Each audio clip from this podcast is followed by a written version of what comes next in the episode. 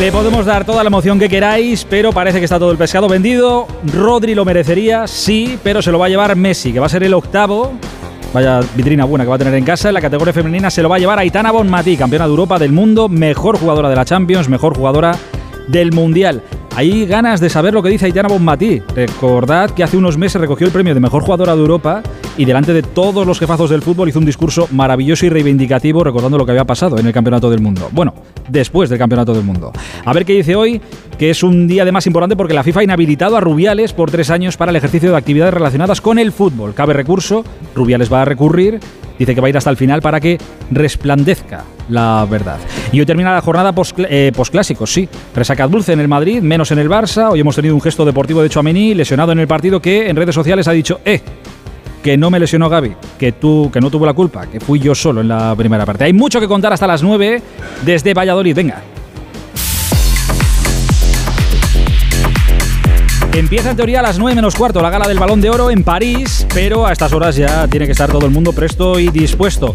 Allí está nuestro enviado especial Manu Terradillos, París. Hola Manu, buenas tardes. Hola, ¿qué tal Aitor? ¿Cómo estás? Saludos desde este Teatro Châtelet. ¿eh? Elegancia absoluta para estos premios del Balón de Oro que, salvo sorpresa, como decías, deberían tener mucho acento español. Y además de los que seguro que los barcelonistas eh, acabarán bastante contentos. Si no hay sorpresas, Messi, campeón del mundo con Argentina, debería llevarse el premio, el octavo de su carrera. Una decisión que sí que te digo que aquí en Francia ha tenido algo de debate. ¿eh? En París no tienen mucho, no tiene muy buen recuerdo del argentino y además fue la propia publicación France Football la que cambió las normas para que primase el rendimiento individual y hay quien prefiere a Erling Haaland. No hay dudas y no hay quien pueda rebatirlo en el eh, balón de oro femenino que va a ser para nuestra Itana Bonmatí, la jugadora del Barcelona y de la selección. Ya se llevó el premio de Best de la FIFA, fue la mejor jugadora de la UEFA y debería eh, suceder Alexia Putellas en el Parmarés. Ya han ido llegando las estrellas poquito a poco. Hemos visto hace nada a Leo Messi que ya está por aquí, la delegación del Barcelona, por supuesto, con Aitana Bonmatí eh, radiante, sonriente. Yo creo la sonrisa de la que se cree ganadora y la que se cree o sabe que es más bien la mejor jugadora del mundo. Y nada, a las 9 menos cuarto comienza oficialmente esta ceremonia en la que se van a entregar estos premios Balón de Oro 2023. Ahora te pregunto por los horarios concretos, lo que dice el timing, que luego esto se retrasa, pero se lo va a llevar Messi. Edu Pidal, ¿será justo el octavo para el argentino? Muy buenas. Muy buenas, Aitor. Pues mira, es que el balón de oro se lo lleva el futbolista que más votos suma de una larga lista de periodistas de los 100 primeros países del ranking FIFA. En el caso de España, Alfredo Relaño. Y Messi gana porque ha sumado más votos que nadie. No es porque el director de France Football se levante por la mañana y diga que se lo da a Messi porque va a tener más visibilidad que Haaland o porque le caiga mejor. Coges la lista de votos, que son públicos después de conocer al ganador, sumas y de ahí sale el ganador. Entonces, los que piensan que le han regalado un balón de oro a Messi, pues tendrían que ir puerta por puerta a preguntar a los miembros del jurado. Te pongo el ejemplo del Debes, que va a ser el próximo premio y ahí votan seleccionadores y capitanes. Cada uno vota lo que quiere y hay extravagancias. El seleccionador español Luis de la Fuente votó en el último a Julián Álvarez. ¿Por qué? Pues él sabrá y dirá que el voto es libre y tiene razón. Y te respondo que aún no me he mojado. Yo habría votado a Leo Messi. Porque creo que dentro de 30 años seguiremos recordando que Messi le dio un mundial a Argentina, su tercer mundial. Y para mí eso y su actuación en Qatar justifican el premio a toda una temporada. Por mucho menos otros lo ganaron. Lo histórico aquí es que para Messi es el octavo, será el octavo. Y no podemos olvidar que con el Mundial, Messi le puso la última gran pieza al puzzle de su carrera deportiva. Gracias, Edu. El voto es No, no, yo no quiero causar polémica con esto. Evidentemente, la temporada pasada Bellingham no brilló como. Y lo que se está juzgando es la temporada pasada. Sí. De, manera que, chico, es verdad que lo de Messi, eh, el mundial fue mm, avasallador, es el colofón a una mm, carrera casi perfecta. Gloriosa. Chico, pues es que estamos hablando junto a Cristiano Ronaldo de, uno de los mejores jugadores de la historia. O sea, el año que viene ya será diferente. Ahí sí que habrá. Ahí va a haber pelea. Ahí se admitirá más. Mucha pelea. Ahí sí que te voy a discutir muchas cosas. Y discutiremos encantado. Y con Luis de la Fuente ni te cuento, porque claro, qué cosas hace, ¿no? Mira, luego te cuento una de la prelista de, Luis de la Fuente. A ver, a ver. En categoría masculina hay más debate. En categoría femenina no hay debate. bueno, es que de hecho ni te lo pregunto. Ana Rodríguez, directora del programa Ellas Juegan en Nota Cero Puntos de Fútbol Femenino, ni te lo pregunto. Eh, pues es casi más que merecido afirmación, Anita. Pues te diré, Hitor, que desde que se entrega este galardón en el fútbol femenino, el de Aitana Bonmatí es el más claro, el más justo y el más merecido, porque la temporada de Aitana es absolutamente espectacular.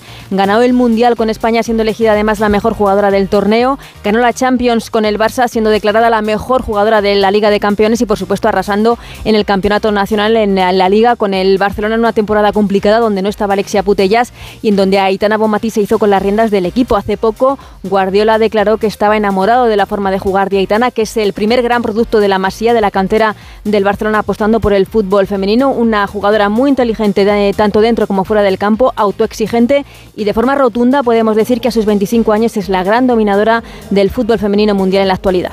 Aquí sí que no hay debate. Gracias, Anita. Manu, confírmanos las horas a las que hay que estar pendientes. Hay que estar pendientes de toda la gala, pero las horas importantes, ¿cuáles son? Bueno, el primer premio va a ser a las 9 y 8 minutos, la gala empieza a menos cuarto, el primer premio a las 9 y 8 minutos que es el de el mejor jugador de 21 años, ahí posiblemente Jude Bellingham sea el favorito, y luego los premios eh, digamos absolutos va a ser a las 10 y 5 el eh, premio femenino del balón de oro. Y un poco más tarde a las 10 y 26 minutos y 30 segundos según la organización sabremos eh, quién sucede a Benzema como balón de oro masculino, en teoría Leo Messi. Gracias, Manu. Os decía que muy atentos al discurso de Aitana Bonmatí, ¿eh? Pero fíjate qué cosas tiene el destino, Rafa. El día del reconocimiento mundial a una de nuestras campeonas del mundo, este día a Rubiales le inhabilita la FIFA. Hmm tres años. Hola Rafa Fernández, muy buenas. Hola, muy buenas tardes, Aitor. En torno al mediodía, el máximo organismo del fútbol mundial hacía oficial la inhabilitación de Luis Rubiales para ejercer cualquier actividad relacionada con el fútbol durante los tres próximos años, tanto en el ámbito nacional como internacional, al considerar que su conducta durante la final del Mundial Femenino, celebrado el pasado 20 de agosto, infringió el artículo 13 del Código Disciplinario de la FIFA, que habla de sanción para todas las personas que atenten contra la dignidad o la integridad de un país, una persona o un colectivo de personas empleando palabras o acciones despectivas, discriminatorias o vejatorias. La decisión de la comisión disciplinaria se ha notificado hoy a Luis Rubiales, quien podría recurrir ante la comisión de apelación de la propia FIFA, que con esta sanción vuelve a sonrojar a las autoridades deportivas españolas y especialmente a una federación que durante su mandato cambió un código ético para quitar las sanciones del mismo. Muchos de los que la pergeñaron ese cambio siguen mandando bajo el cobijo del actual presidente elegido por Rubiales, por cierto, para su sucesión, el extremeño Pedro Rocha Junco, que deja la puerta abierta a presentarse a las elecciones mientras se acerca a todos los estamentos que tendrán voto en la asamblea que elegirá el futuro mandamás de las Rozas. Para muchos, entre los que me incluyo, eso es hacer campaña con la federación a su disposición. Señor Víctor Francos, presidente del CSD, o las elecciones empiezan en enero, como usted mismo apuntó, o tendrá que exigir al señor Rocha que diga públicamente si se va a presentar. En caso contrario, me temo que es que ninguno de ustedes quiere que haya cambio en el sistema actual del deporte. El mensaje lanzado, a ver si recogen el guante. Rubiales ha anunciado que apelará, ¿eh? De momento, tres años al rincón de Mensar. Venga, hasta las nueve. La brújula de Radio Estadio. Aitor Gómez. ¿Te lo digo o te lo cuento? Te lo digo. Tenemos todos los seguros contigo y aún así, ¿pagamos de más? Te lo cuento. Nosotros nos vamos a la mutua. Vente a la mutua con cualquiera de tus seguros. Te bajamos su precio, sea cual sea. Llama al 91 555 5555. 91 555 5555. Te lo digo o te lo cuento. Vente a la mutua. Condiciones en mutua.es. 3.000 euros. El precio que pagó su hijo para asistir por internet al asesinato en directo de una chica. El miércoles a las 11 menos cuarto de la noche. Pero esto es una película, ¿no? Tras el éxito en su estreno, Antena 3 te ofrece en una emisión única. ¡No podemos fallar! Los dos primeros capítulos de La Red Púrpura. El miércoles a las 11 menos cuarto de la noche en Antena 3. Y nuevos capítulos ya disponibles en A3 Player. Más de 22.000 parroquias al servicio de toda la sociedad. Más de 4 millones de personas atendidas en centros asistenciales. Más de 40 millones de horas dedicadas por sacerdotes, voluntarios y seglares. Más de 10.000 misioneros. 12 de noviembre, Día de la Iglesia Diocesana. Orgullosos de nuestra fe. Por tantos. Al cambiar de compañía de luz, buscas ahorrar, un mejor servicio. Pues Iberdrola te da todo eso y 100 razones para pasarte al plan estable 100. Por ejemplo, pagas lo mismo por la luz, sea cual sea la hora o el día. Y además, si te vienes, te damos 100 euros. Sí, sí, 100 euros. Contrata ya en iberdrola.es o llama al 924 24 24. Iberdrola, empresa colaboradora con el programa Universo Mujer. La carrera Ponle Freno cumple 15 años y vuelve a las calles de Madrid con una marea humana de solidaridad. El 19 de noviembre tienes un buen motivo para correr porque toda la recaudación irá destinada a víctimas de tráfico. Y si no puedes venir a Madrid, apúntate a la carrera virtual y corre con nosotros junto a la Fundación AXA y con el patrocinio de CGA Red de Talleres. Inscríbete ya en ponlefreno.com. Ponle Freno y Fundación AXA, unidos por la seguridad vial. Oye, José, ¿sabes que me ha puesto una alarma? Pero tú no tenías un perro. Sí, pero llamé a Securitas Direct y me dijeron que la alarma es compatible con mascotas. Así que mientras la alarma está activa, él puede moverse libremente por la casa. Protege tu hogar frente a robos y ocupaciones con la alarma de Securitas Direct. Llama ahora al 900-272-272. Recuerda, 900-272-272. Ojo al vatio. ¿Sabías que dejar la tele de fondo puede aumentar tu factura hasta un 30% cada mes? Así que si no la vas a ver, quizás es mejor seguir escuchando la radio. Para más consejos, no te pierdas Ojo al vatio en las redes sociales de Naturgy. Un contenido para ayudarte a ahorrar, sea cual sea tu energética. Naturgy. La brújula de Radio Estadio.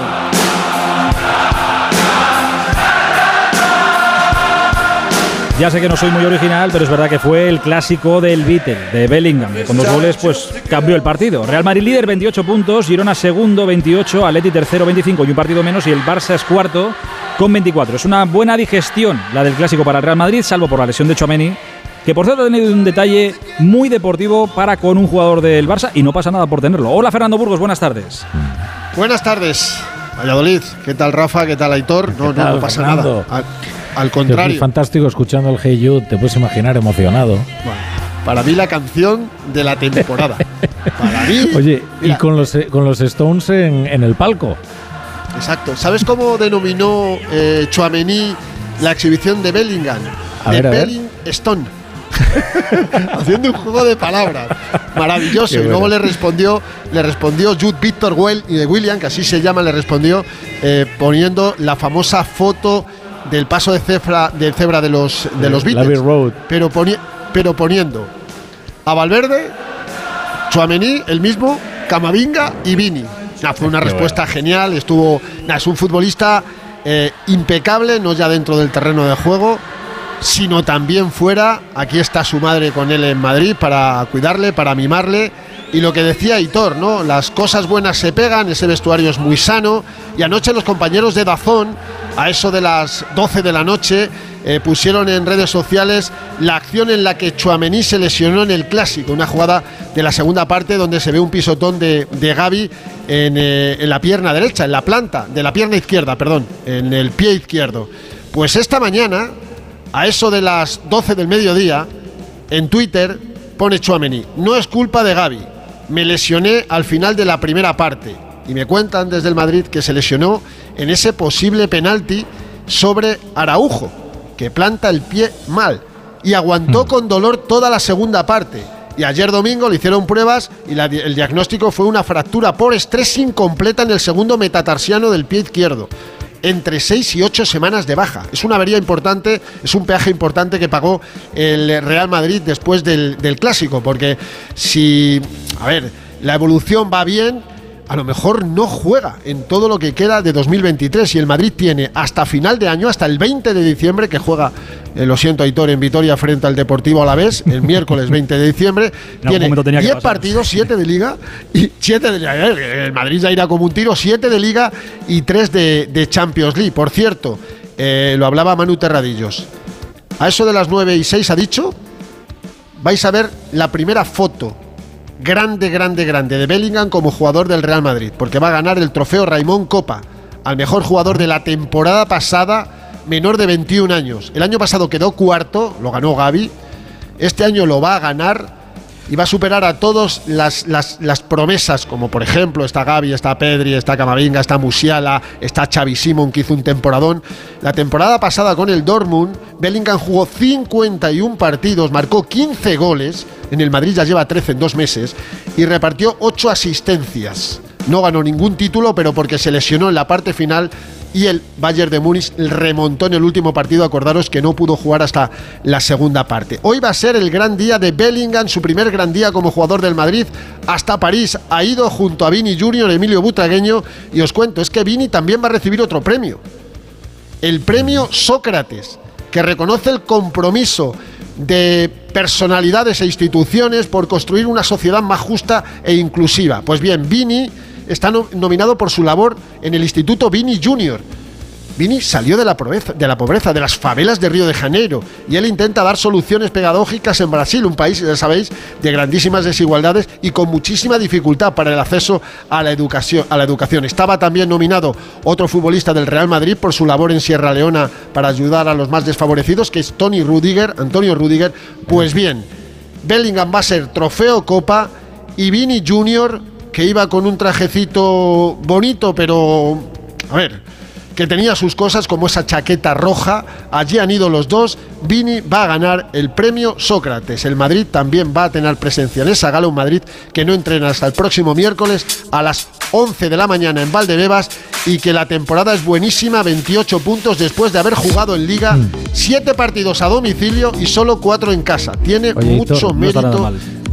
No, no, que decía que hay una cosa muy divertida en esto de, de, lo de Bellingham en las redes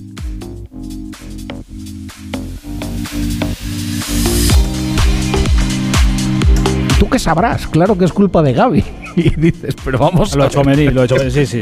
lo he hecho a Meni, perdón. Esto es el clásico y esto, esto, es el fútbol. Sí, lo he hecho a Meni. Fer, gracias. Eh, quiero saber también en Barcelona cómo están digiriendo las palabras de Gundogan, el resultado. ¿Cómo está siendo el día este lunes? Alfredo Martínez, buenas tardes.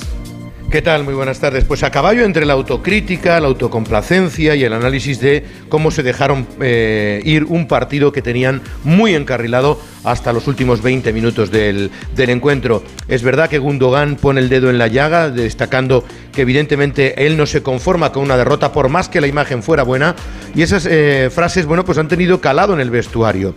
Nos consta que ayer Xavi no habló con Gundogan sobre este tema, que los compañeros no lo han tomado a mal es un futbolista con cierto liderazgo, acaba de llegar al equipo y además viene de un equipo ganador como es el Manchester City, pero el Barça no deja de ser también un equipo ganador, vigente campeón de liga, que cree que hizo más merecimientos que los que el resultado le da. Hoy ha descansado la plantilla, a pesar de lo cual, como bien decías, también la expedición del Barcelona es numerosísima. 11 jugadores, 11 personalidades, entre ellos de la primera plantilla Alejandro Valde, que está nominado al mejor joven, Marc André Ter Stegen nominado al mejor portero Yassin, o Ilkay Gundogan, que ha estado entre los 15 mejores. No está Lewandowski, que también estaba nominado, pero que ha declinado su presencia. Evidentemente, Joan Laporta, que, como sabes, los médicos le han prohibido viajar en avión y ya viajó ayer por tren para estar encabezando una expedición numerosísima en la que está el técnico del equipo femenino, la gran reina Aitana Bonmatí y varias jugadoras del conjunto femenino. En cualquier caso, el Barcelona cree que sí que hay margen de mejora y de recuperación, que ya han perdido mucho margen de error después de la derrota ante el Real Madrid,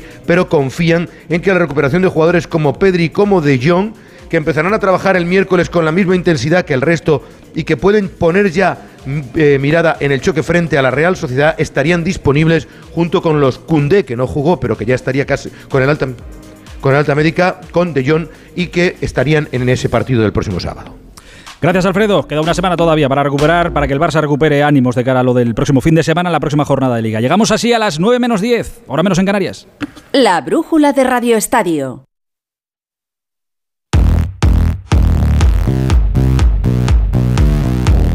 Desde nada quiero que escuchéis y ojito a este muchacho. Escucha, escucha. A ver. En algún momento sonará Isco Alarcón. Ojalá, ¿no? Al final es, lo más grande para un futbolista y, y bueno, contento con, el trabajo que, estoy haciendo, este ayudando al que equipo. Llegó y, al Betis, que alguno giraba un poco el morro porque llega del Sevilla. La resurrección. Llega mucho tiempo sin jugar. Bueno, pues no hace más que coleccionar MVPs.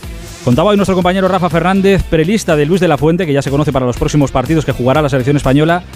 Está Isco en la prelista, no está Sergio Ramos, por si alguien tenía alguna duda. Isco sí, Sergio Ramos no en esa prelista de Luis de la Fuente. Y quería contaros algo hablando Sergio de... Ramos va a tener que penar mucho para pero mucho, llegar otra vez y a, a lo ser mejor, central de la selección. Y a lo mejor ni con esas. Sí, ni con, esas. Pues yo creo que está jugando bien, ¿eh? Lo está haciendo bien en el Sevilla. El Sevilla están contentos con él. Igual que están contentos en el Atlético de Madrid, porque quería hablaros de la racha que sigue en el Atleti. Ayer ganaron al Alavés. Jano, imparables de momento en la liga, muy buenas. Hola, ¿qué tal Aitor? Sí, el sol brilla para el Atleti y aprovecho esa circunstancia en lo climatológico también esta mañana para hacer la foto oficial del equipo en el Civitas Metropolitano. Sí, bueno, seis victorias consecutivas en Liga, eh, igual al récord de 14 partidos eh, vencidos eh, como local y la verdad es que todos son buenas noticias. Pero también, como venimos contando hace tiempo atrás, está sobre la actualidad del Atlético de Madrid, sobrevuela la renovación de Diego Pablo Simeone. Esta mañana informaban nuestros compañeros de marca de que Natalia Simeone, su hermana, había estado reunida con Miguel Ángel Gil. Bueno, a mí me consta que ha estado en el club porque ahora vive en Madrid y que pasa mucho tiempo por allí pero creo que no han hablado exactamente de la renovación porque Aitor, la renovación está absolutamente acordada entre el consejero delegado del equipo rojiblanco y el propio Diego Pablo Simeone. Me dicen que va a ser por dos años y que se va a hacer oficial antes de que termine este año. Así que solo habrá que esperar el tiempo para saber si son dos o tres. A mí me dicen dos y que ya está absolutamente acordada. Así que todo, como te digo, buenas noticias para el Atleti en este año 2023. Desde luego, los resultados así lo avalan. Desde luego que sí. Buena noticia para el Atleti y buena noticia también para Simeone. La jornada termina hoy con un Granada-Villarreal a partir de las 9 de la noche. El partido del Atleti y la victoria del Atleti fue el último partido del domingo. Esta jornada, que ha sido la jornada del Clásico, nos la resume así Paco Reyes. Se llama Bellingham, Jude Bellingham. Y es el agente secreto perfecto del Real Madrid, tan secreto que parecía que no estaba en el Olímpico hasta que sacó su Vesper Martini, miró a la portería y dijo, desde Inglaterra con amor, ahí lo tienen ustedes. Y el clásico se fue para Concha Espina. Como se podía haber quedado en la montaña de Montjuic, pero lo que se ha quedado en la casa culé es la rajadita de Gundogan, que veremos si tiene más o menos recorrido que el Aston Martin de Alonso. El Girona sigue a cara a cara con el Madrid con 28 puntos después de ganar al Celta en el partido con más polémica de la jornada y con el cabreo más que normal de Rafa Benítez y del celtismo. ¿Por qué? Pues porque llueve sobre mojado. El bueno fue Yangel Herrera con su golazo, el malo Díaz de Mera y el feo Jaime Latre. Bueno, más que feo, malo también. El Atlético de Madrid se sienta cada fin de semana que juega en casa a ver la fortaleza, porque llevan 14 victorias seguidas en casa y han igualado el récord histórico que podrían superar en el próximo partido. La Real estuvo a punto de llevarse los tres puntos de Vallecas hasta que apareció en la prolongación Bebé, que llevaba seis minutos en el campo para marcar un golazo y decirle a los donos tierras, esto es fútbol, papá. E Isco protagoniza cada jornada la película del Renacido, como si fuera Leonardo DiCaprio. Va cosechando actuaciones estelares en cada jornada. La de Titanic la protagonizó pero en sus dos últimos años en el Real Madrid. Y del fútbol internacional me quedo con Vicky el Vikingo, es decir, Haaland, al que muchos se atrevieron a cuestionar porque estuvo tres partidos sin marcar, sí, tres, tres, y que le hizo un doblete al United en Old Trafford. La criatura que estaba en crisis lleva 11 goles. ¡Vivan las crisis! Y para crisis de verdad, la del fútbol francés con su violencia y sus actos fuera de toda lógica futbolística y no futbolística. Y sobre todo, la de los más radicales que luchan contra todos y contra todos, como los del Marsella, que con sus actuaciones, guardando las diferencias, me recuerda mucho a la película francesa Atenea, que también me recuerda mucho a cosas que están pasando y no precisamente tienen que ver con el fútbol. ¿No puedes hablar con nuestro hermano? ¿Eh? ¿Qué pasa? ¿Están locos o qué? La visión ligada al fútbol y al cine de Paco Reyes, de lo que ha sido esta jornada de liga. Qué tío, Paco Reyes. Oye, ¿te acuerdas de las palabras de David López, el jugador del Girona, en el descanso, diciendo que Ortiz Arias, el árbitro, le había faltado Sí, al sí, respeto? sí, sí. Se podía haber arreglado si el Girona hubiera acudido a ver el vídeo y haber hablado. Al final, ¿en qué ha quedado todo? El CTA, el comité, denuncia a David López. Gonzalo Palafox, buenas tardes. ¿Qué tal, Aitor? Buenas tardes. Pues así es, después de que ni el Girona ni el jugador se pusieran en contacto con el Comité Técnico de Árbitros para escuchar los audios y luego rectificar y pedir disculpas, como solicitaba el CTA, la Federación ha puesto el caso en manos del Departamento de Integridad, que va a ser quien decida qué artículo del reglamento se le puede aplicar.